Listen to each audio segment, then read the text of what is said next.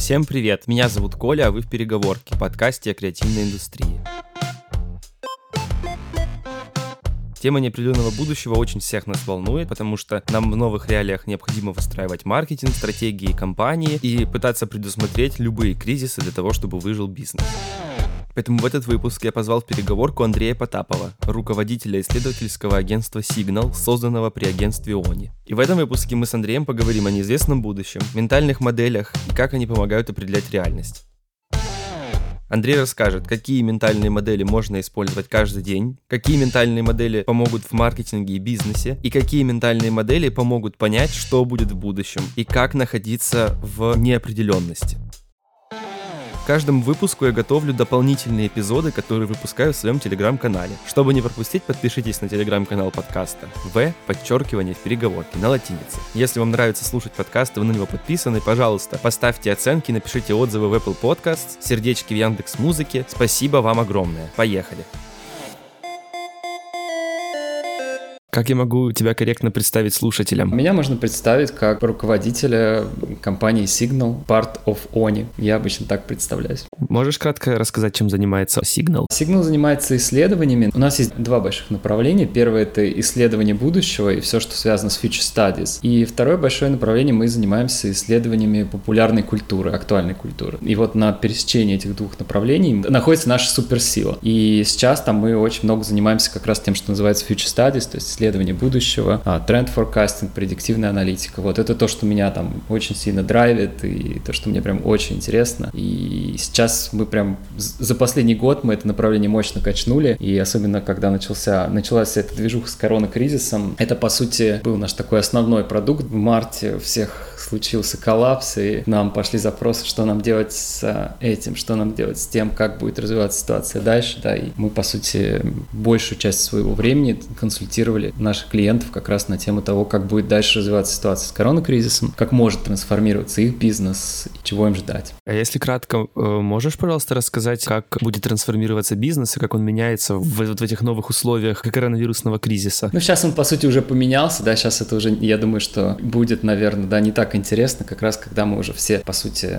оказались в этой реальности, но в марте, когда все только начиналось, ни у кого не было вот тех, тех самых, да, ментальных моделей, да, того понимания, как все эта движуха будет развиваться дальше. Вот, а сейчас, по сути, уже мы живем в этой реальности, да, и сейчас скорее интересно, как те изменения усилились или там стартовали или продолжились в марте, как они дальше будут развиваться. Но это прям большая тема, я думаю, что сейчас мы ее не покроем за такое короткое время.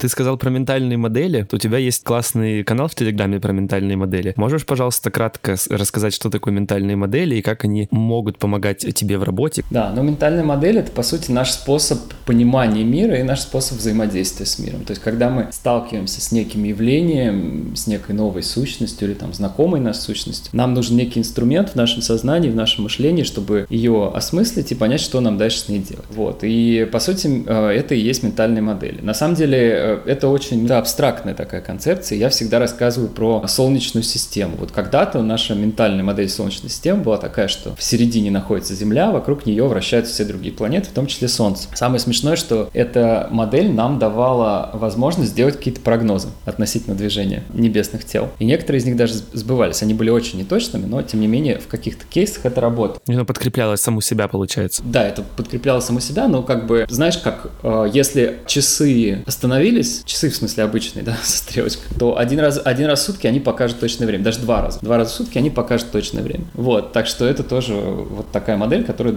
два раза в сутки может сработать. Дальше это все начало развиваться, да, и появилась модель э, сначала Коперника, потом появилась модель Кеплера, да, которая уже была гораздо точнее. Вот, и по сути так происходит наше развитие как людей. То есть сначала в детстве у нас есть одни ментальные модели, они очень наивные, и мы, мы чего-то не понимаем, но мы находим некий способ с этим чем-то чем-то, что мы не понимаем, взаимодействовать. Потом со временем мы учимся, мы приобретаем все больше и больше знаний о мире, мы все больше и больше погружаемся да, в процессы, в системы, как, как мир устроен, как взаимодействуют разные там феномены, разные, разные реальности, разные люди. И по мере нашего такого обучения и погружения в этот мир мы уже обновляемся. То есть, по сути, это такой процесс обновления нашего мышления. Он происходит постоянно. У кого-то, конечно, более интенсивно, у кого-то менее интенсивно, но тем не менее. И в какой-то момент э, наши модели, они становятся более созвучны с реальностью. То есть они уже более объективные, они описывают феномены более точно и позволяют нам просто лучше взаимодействовать с проблемами. Да, например, ребенок не может решить какую-то проблему. Он заплачет и прибежит к родителю.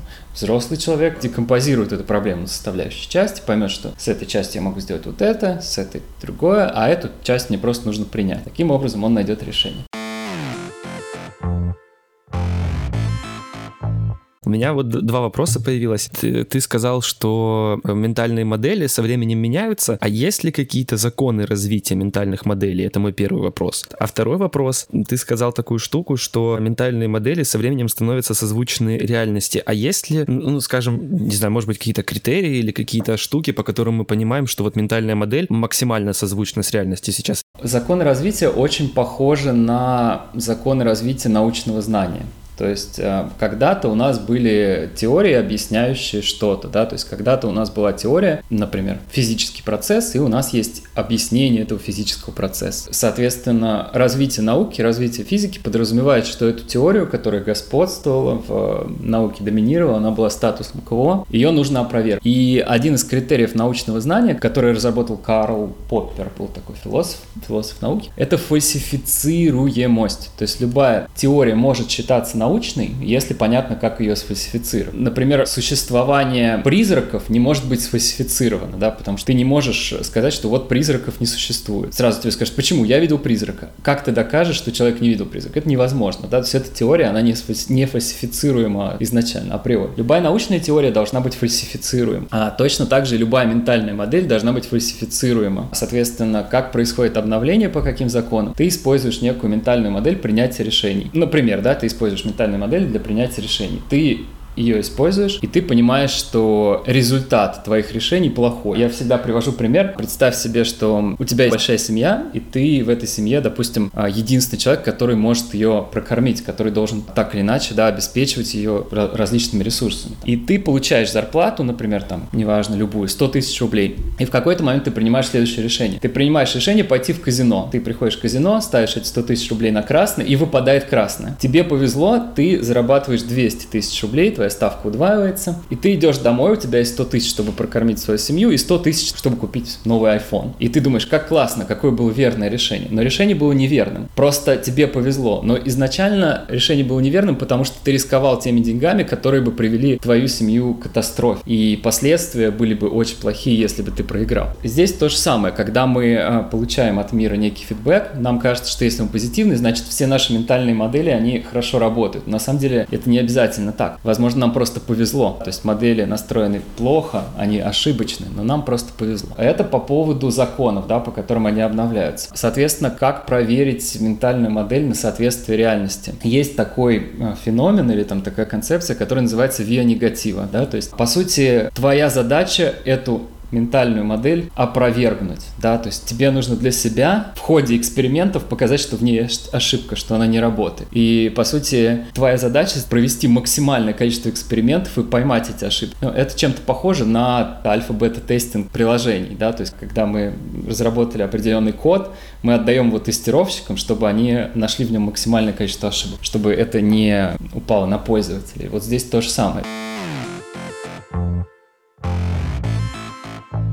Я так понимаю, что ментальные модели помогают тебе в работе, и они помогают каким-то образом предсказывать, что будет происходить в будущем, как будут меняться разные социальные явления. Можешь кратко, пожалуйста, рассказать про это? Тут даже это можно спустить на уровень ниже и подумать на тему того, как э, правильные ментальные модели позволяют тебе работать с информацией, работать с данными и, исходя из них, делать экстраполяции прогнозов. На самом деле, даже в нашей бытовой жизни какой-то ежедневной мы делаем кучу прогнозов. Вот я сегодня сделал прогноз, что мы с тобой в 5.30 сегодня будем записывать подкаст. И этот прогноз сбылся. Вот. Но какое-то количество прогнозов моих на сегодняшний день не сбылось. И так происходит постоянно. По сути, одни и те же проблемы и ошибки, они влияют и на какой-то такой day-to-day, да, прогнозирование, прагматически повседневное, и в том числе на составление, понимание того, как наш, наше общество эволюционирует, как экономика эволюционирует, как технологии эволюционируют. Потому что это, в принципе, вот понимание законов изменений. Вот. И изменения могут быть совершенно разные в разных, в разных структурах, в разных системах. Здесь, например, можно вспомнить ментальную модель, про которую я тоже много говорю и много писал. Она очень простая. Это мышление последствиями второго и третьего порядков. Ну или там более высоких порядков. Четвертого, пятого, шестого. Да? Очень часто, когда мы принимаем решение, мы... И это может быть на уровне человека, на уровне бизнеса, на уровне компании, на уровне государства. Мы принимаем некие решения, и мы учитываем только последствия первого порядка. То есть вот, окей, я принял сейчас это решение, вот те плюсы, которые я получу, вот те минусы, которые я получу. Но наша задача, по сути, понять, окей, а на что это повлияет дальше? Да, то есть, окей, вот я получу эти плюсы, это значит что? А дальше, а дальше? Ну вот как такой классический пример, я всегда рассказываю, что я нескольких своих хороших знакомых отговорил брать ипотеку, потому что традиционное мышление про ипотеку, оно такое, что вот как бы когда ты снимаешь жилье, ты просто выкидываешь деньги, да, кажется, что ты просто платишь арендодателю, и он тебе за это предоставляет некий сервис, там, да, в виде квартиры. Но дальше эти деньги не аккумулируются, это просто расходы. И есть ложное, да, представление о том, что когда ты входишь в структуру ипотеки, э, все совсем по-другому, да, что ты, по сути, эти деньги инвестируешь. Но как только ты начинаешь мыслить последствиями второго и третьего порядка, эта картина максимально быстро разваливается, потому что ты видишь, что те деньги, которые у тебя остаются в виде дельта между платежом, например, аренды и платежом за ипотеку, если ты вложишь даже под самый консервативный а, процент в различные инструменты, ну, допустим, те же самые ETF, да, или какие-то вот такие простые доступные инструменты, ты через э, этот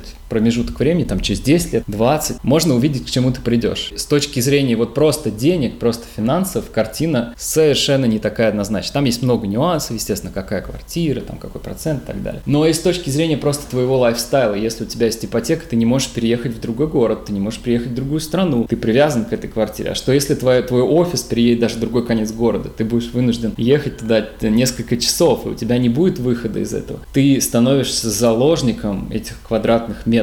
И это тоже последствия второго, третьего порядка. А дальше нужно уже думать, а к чему это еще приведет, к каким утерянным возможностям, каким а, скрытым костам, каким opportunity cost, да, есть такой феномен, да, то есть это потерянный, это по сути деньги, которые ты мог бы заработать, но не заработал, это тоже потери, но они не очевидны, да, они скрыты, вот, и как только мы через это проходим, мы видим, что это не такое хорошее решение, и в том, чем мы занимаемся, да, в Future Studies, это очень похоже, да, наша задача показать нашим клиентам, что вот последствия первого порядка, вот последствия второго порядка, вот последствия третьего порядка, и вам нужно быть к ним готовым, потому что ваш бизнес будет через них проходить, и вот это одна из из тех моделей, которые мне, например, очень сильно помогает и в какой-то такой повседневной жизни, ну и в, в работе, в бизнесе тоже. Если вам понравился выпуск и вы хотите послушать немного больше, подпишитесь на телеграм-канал подкаста В, подчеркивание переговорки на латинице. В телеграм-канале я публикую фрагменты, которые не вошли в финальный продакшн выпуска. В выпуске с Андреем таких фрагментов будет 5. В, подчеркивание в переговорке на латинице. Сейчас понимаю, почему мне папа всегда говорил, что нужно уметь играть в шахматы, и вот почему шахматы чему-то научат думать на 100 шагов вперед. Есть ли какая-то ментальная модель, которая может помогать принимать решения более рациональные, может быть, более взвешенные? Ну да, таких моделей на самом деле очень много. Я попробую сейчас назв- назвать несколько, но те, которые я назову, это, наверное, будет там 0,01%. Например, в России, вот, ну раз уж мы начали про это говорить, в России почему-то мало кто понимает концепцию opportunity cost, да, то есть это, словно, когда ты инвестируешь свое время во что-то, ты не инвестируешь это в другое. И вот то, во что ты не инвестировал, это тоже стоит денег. И в этом смысле, например, вот часто иррациональное решение, когда человек решает сделать что-то сам, и он говорит, ну это же дешевле, ну вот, против того, что он бы это делегировал и потратил бы свое время на то, чтобы принесло его деньги. Да, это классический пример с доставкой, например, кто-то говорит, воу, доставка, это так дорого, или, да, мне проще сходить в магазин, или бывает бывали, ну, в моей там какой-то практике бывали совсем абсурдные примеры, когда люди просто сами, э, я говорю, нужно отправить документы, и человек говорит, да я сам их отвезу вместо, да, вместо того, чтобы курьер это отвез, да, и вот человек не понимает, что он сэкономит, как, ну, какие-то совсем там крохотные деньги, но потратив свое время на это, он потеряет гораздо больше, да, и вот эта вот модель, она позволяет очень сильно прокачаться в принятии решений, всегда думать, выбирая вот это, что я теряю, потому что любое решение, оно подразумевает, что какие-то какие-то вещи ты потеряешь. Обязательно. Вот. Это, это просто неизбежно. И это отлично тебе помогает не облажаться. Вот. И тогда ты точно понимаешь, что тебе лучше сейчас фокусироваться, например, на том, что ты делаешь, да, например, ты записываешь подкаст, и вместо того, чтобы заниматься там какой-то рутиной и ерундой, ты это делегируешь, фокусируешь свое внимание там на своем подкасте, на контенте, набираешь слушателей, подписчиков, и после этого этот подкаст начинает приносить тебе деньги, социальный капитал, все что угодно, да, но при этом, да, ты, ты не потерял это, а, например, ты бы мог выбрать что-то другое и не подумать о том, что то время, которое ты не инвестировал в свой бизнес, свой подкаст, во что угодно, да, ты его теряешь навсегда. На самом деле удивительно, что, например, в, в каких-то в Европе в среднем эту модель понимают лучше, ну, потому что у них в целом лучше отношения с деньгами, они умеют все оценивать в деньгах. В Америке еще лучше. У них все считается на деньги, и это прекрасно, да, то есть вот надо научиться любое, любое свое действие оценивать в деньгах. Хотел или хочу, не знаю, спросить про ментальные модели, которые могут помочь разработать свой продукт и создать, например, да, или выстроить стратегию бизнеса. Если говорить про бизнес, ну вот мне, например, очень сильно помогает модель, которую, про которую я тоже писал в канале, она называется Known Unknowns. Это, по сути, модель, когда мы делим все наше знание на 4 квадрата. Known Knowns — это то, что мы знаем и знаем, что мы знаем, это, ну, вот какой-то everyday knowledge, да, то есть это или наша собственная экспертиза, да, там, я хорошо разбираюсь в исследованиях, я знаю, что я хорошо разбираюсь в исследованиях, и я знаю, что я это знаю. Другой квадрат — это known unknowns, да, то есть это квадрат, в который, допустим, я плохо разбираюсь в теории относительности Эйнштейна, но я точно знаю, где про нее посмотреть, где про нее почитать, у кого про нее спросить. И я точно знаю, что если в какой-то момент мне нужно будет прям хорошо разобраться в теории относительности, я знаю, где эти знания получить. И я точно знаю, что я про это не знаю. Вот. То есть я не могу сейчас вот тебе рассказать, да, в чем заключается теория относительности. Я точно знаю, что я не знаю. Есть квадрат unknown knowns, это, по сути, наши э, интуиции, да, то есть когда мы предыдущий опыт можем перенести на новую задачу. Но вот самый сложный квадрат — это unknown unknowns, это вещи, которые мы не знаем, и мы не знаем, что мы о них не знаем. И вот очень часто в бизнесе там находятся все самые важные возможности. Да, чем великие бизнесмены отличаются от обычных? В том, что они умели заглядывать вот в этот квадрат, да, то есть они будто бы умели для себя открыть что-то, про что даже кто-то не догадывается о том, что это есть. Вот это, конечно, сила. Если научиться с ней правильно работать, если освоить практики перевода из квадрата unknown unknowns в другие квадраты, особенно верхний, known knowns и known unknowns, то это может дать очень хороший такой буст в любом бизнесе, потому что там лежат все конкурентные преимущества, про которые твои конкуренты, скорее всего, не знают, и они даже не знают о том, что они этого не знают. Это можно почитать в твоем канале. Все, кстати, я напоминаю, я ссылку оставлю тоже в описании подкаста. Какую ментальную модель нужно точно усвоить абсолютно любому слушателю этого подкаста? Я думаю, любую из них. Наверное, есть какие-то штуки, которыми мы пользуемся уже сегодня, но не знаем об этом. И, например, если сделать это уже осознанно, то это будет лучше. Есть ли какие-то такие ментальные модели? Любой способ взаимодействия с любым объектом или субъектом — это ментальная модель. У тебя есть некая ментальная модель этого субъекта, например, человека, твоего друга или там твоего близкого человека, человек. И ты через эту ментальную модель с ним взаимодействуешь. Вот. И можно это делать неосознанно, да, а просто по накатанной, да, какой-то, вот таким способом. А можно осознавать это, разбирать, раскладывать и пытаться делать, перевести этот процесс в, как раз в квадрат осмысленного. Вот. И поэтому любое наше взаимодействие с миром подразумевает ментальную модель. Кроме какого-то, ну, когда мы находимся в бреду, да, условно. Потому что там мы переходим на уровень инстинктов и каких-то прям вот безусловных реакций. Да, там нет никаких моделей, там мы ведем себя просто вот исключительно как реакция на стимул. Как только мы начинаем хотя бы немножко приходить в себя, и пытаться что-то сделать, тут же начинается, начинает работать наша ментальная модель. Да? По сути, это ну, вот некий ментальная модель можно рассматривать как софт. Да? То есть, если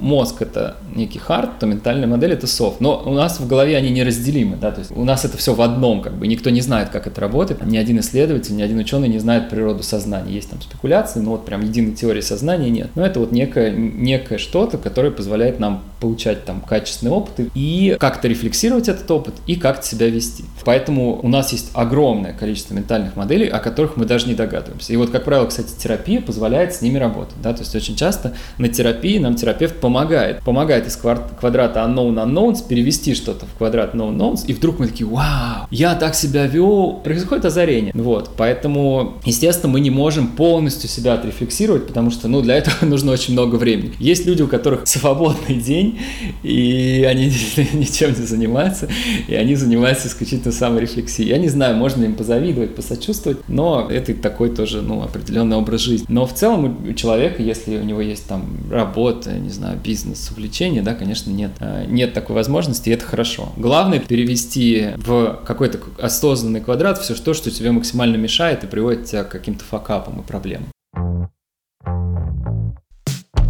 Когда ты говорил про терапию и рефлексию весь день. А получается, что существуют какие-то ментальные модели, как метамодели, которые объясняют, как ведут себя другие модели. Это правильное понимание или нет? Да, да, да, да. Абсолютно правильное понимание. На самом деле, вот все, что там я публикую в канале, это можно назвать метамоделями. Они применимы к очень разным кейсам. А вот, например, э, модель, про которую я говорил в самом начале, модель Солнечной системы, да, она применима вот исключительно к одному кейсу к моделированию нашей Солнечной системы. Точно так же, как, например, модель гравитации применима вот к явлению гравитации. Если что-то мы отпустим, то оно упадет на Землю. Да? Вот ты это понимаешь в какой-то момент, и ты применяешь это ко всему. И этого очень много. Да? То есть это, это вот модели из химии, из физики, из математики, из других точных наук. А, а есть мета-ментальные модели, которые, по сути, применимы к другим ментальным моделям и в целом к процессу мышления как таковому. И я вот скорее пишу про них, да.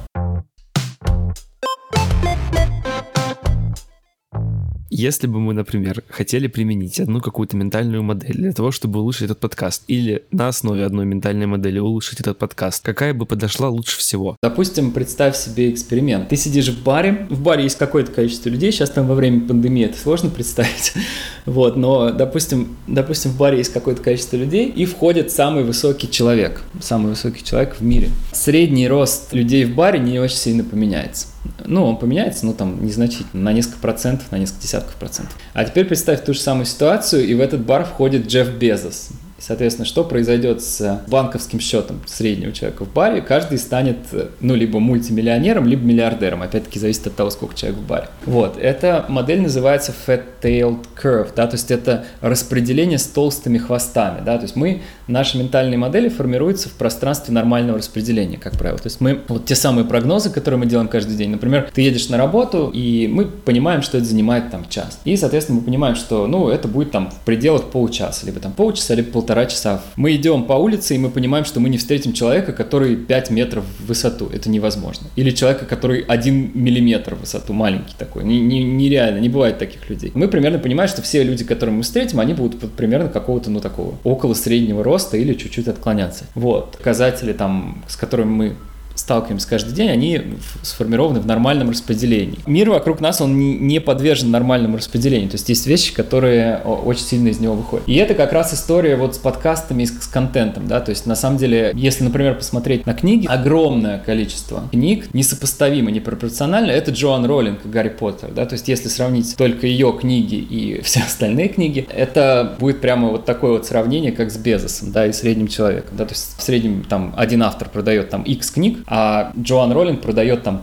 тысячу x, миллион x, ну, сильно больше. Вот. То же самое, например, с просмотрами видео и с, прослушиванием подкастов, да. Огромное количество просмотров или прослушиваний набирает очень небольшое, небольшое количество проектов. И вот мне кажется, идея в том, чтобы понять, как попасть вот в это вот маленькое количество, как стать вот этой точкой на fat-tailed curve. Вот, это сложная задача, но вот я бы мыслил про это так. То есть задача вот попасть в те сколько-то, ноль, сколько-то процентов, которые набирают вот максимум. Вот, и если так про это думать, думать, используя вот эту ментальную модель, потому что проекты попадают туда, исходя из позитивной обратной связи. То есть мы их смотрим, и мы как-то влияем на то, чтобы другие их посмотрели, да, то есть я купил книжку Джоан Роллинг, и вдруг еще кто-то купил, еще кто-то купил. И все говорят про Гарри Поттера, я уже не могу не купить эту книжку. Такой безумный, безумный вирусный эффект. Это эффект а, позитивной обратной связи. То есть каждая новая книжка, она подает на вход сигнал, что эту книжку надо купить. И вот это вот такая очень сильная связь, которая выводит этот процессный экспонент. Поэтому я бы думал вот на тему Fat Tail Distribution и, ну, в английском это называется Power Law, в русском это называется модель экспонента, да, когда рост происходит вот по кривой экспонента.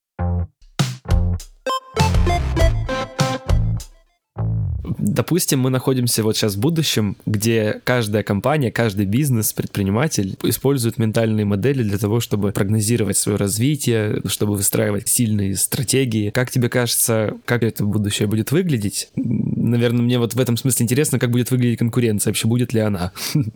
Вот. Я думаю, что это утопия, интересно на эту тему подумать. Да, это будет чем-то похожим. По-моему, был такой фильм, когда люди там не испытывали эмоций, там Кристен Бейл играл, я, к сожалению, не помню. Когда люди вели себя исключительно рационально, осмысленно, осознанно. Я, честно говоря, слабо в это верю. Наша человеческая природа, она иррациональна. Мы от этого, наверное, не сможем избавиться. Прямо вот совсем. И в ближайшее время вряд, вряд ли будет какое-то гомогенное общество вот таких вот рационалистов. Мне бы этого не хотелось, и мне бы даже не хотелось жить в таком обществе, потому что мне, наоборот, кажется, что каждый человек, он интересен, у него есть какое-то рациональное поведение, какое-то рациональное. Все это мэчится в одну какую-то интересную личность, интересную идентичность. И с такими людьми всегда интересно, они креативные, какие-то сложные. Люди, которые работают как, как часы, которые принимают только рациональные решения, наверное, с такими людьми тоже не всегда интересно. Здесь, на самом деле, это такой, наверное, сложный вопрос, где вообще происходит граница рациональности и рациональности, потому что есть такое убеждение, что если мы принимаем только рациональные решения, мы становимся машиной, это тоже не, не совсем верно, потому что а, на самом деле машины принимают огромное количество идиотских решений, да, достаточно загуглить там в ютубе, да, biggest robots или там biggest machines fails, и ты увидишь, что а, на самом деле в любой алгоритм заложено огромное количество багов, и заложили их, конечно, люди, вот, поэтому машина сама по себе ведет себя очень иррационально, и наоборот, часто думаешь, мне надо что-то распечатать, и ты думаешь, ну, конечно, это же машина, она должна быть максимально рациональна, но она не может подключить принтер, то есть ты не можешь подключить принтер к компьютеру, и ты понимаешь, какой бред, да, то есть ты нажимаешь подключить, а он не подключается, почему, да? Понятно, что у машины нет никакой рациональности или иррациональности, она просто ведет себя по алгоритму, да, ты думаешь, ну давай, дружок, как-то подумай, ты же должен увидеть этот принтер. Но нет. Вот, и поэтому в этом смысле сама по себе шкала вот этой рациональности и рациональности, она недостаточна. Я в этом смысле вижу будущее скорее как... Э, я могу привести такой пример. Я очень люблю путешествовать, и я очень люблю жить в отелях. Почему я люблю жить в отелях? Потому что я спускаюсь утром на завтрак, и я вижу огромное количество разных людей, разной национальности, разного возраста. И я получаю дикий кайф от того, что для меня это самая-самая здоровая атмосфера, когда очень много разных разных-разных людей. Кто-то там в каких-то странных головных уборах, кто-то как-то вот э, не похоже на меня выглядит. И это так интересно. Это вот прям, я по-настоящему получаю от этого кайф. Утро в отеле в другой стране для меня это самое, самый, наверное, большой кайф. И вот мне бы, наверное, виделось будущее то, что люди научатся признавать друговость других людей, как бы это глупо не звучало, да, то есть и принимать ее, и не, не навязывать свою точку зрения, сказать, ты должен там мыслить так, или ты должен использовать такие ментальные модели, а скорее увидеть человека, подумать, почему он он стал именно таким, что ему интересно, в какой культуре он воспитан. Научиться налаживать с ним диалог и ни в коем случае не учить его чему-то, а скорее попробовать поучиться у него. Не, не навязывать ему свою точку зрения, а попробовать, наоборот, услышать его точку зрения и поговорить о чем. Вот, я, я вот верю в такой мир. Ну, мне бы, по крайней мере, хотелось жить в таком мире. Мне очень не нравится, когда кто-то пытается кому-то другому навязывать свою точку зрения. Это всегда какое-то право. Мыслить рационально, мыслить... Да нет, зачем? Мыслите так, как вам комфортно. Надеюсь, что так и будет через какое-то время. По крайней мере, надеюсь, что мы доживем до этого периода. Спасибо тебе огромное. Мне кажется, мы очень интересно поговорили. Рад, что ты рассказал много крутых штук. Мне тоже было интересно. Надеюсь, всем тем, кто это слушает, это будет как-то полезно. I hope so. Пока-пока. Если вам понравился выпуск, ставьте звездочки в Apple Podcasts, пишите комментарии, ставьте сердечки в Яндекс Музыке и других сервисах, на которых слушаете подкаст. Подписывайтесь в Телеграме и Инстаграме в подчеркивание переговорки, отмечайте в сторис, постах, мне будет очень приятно. Всем спасибо и пока.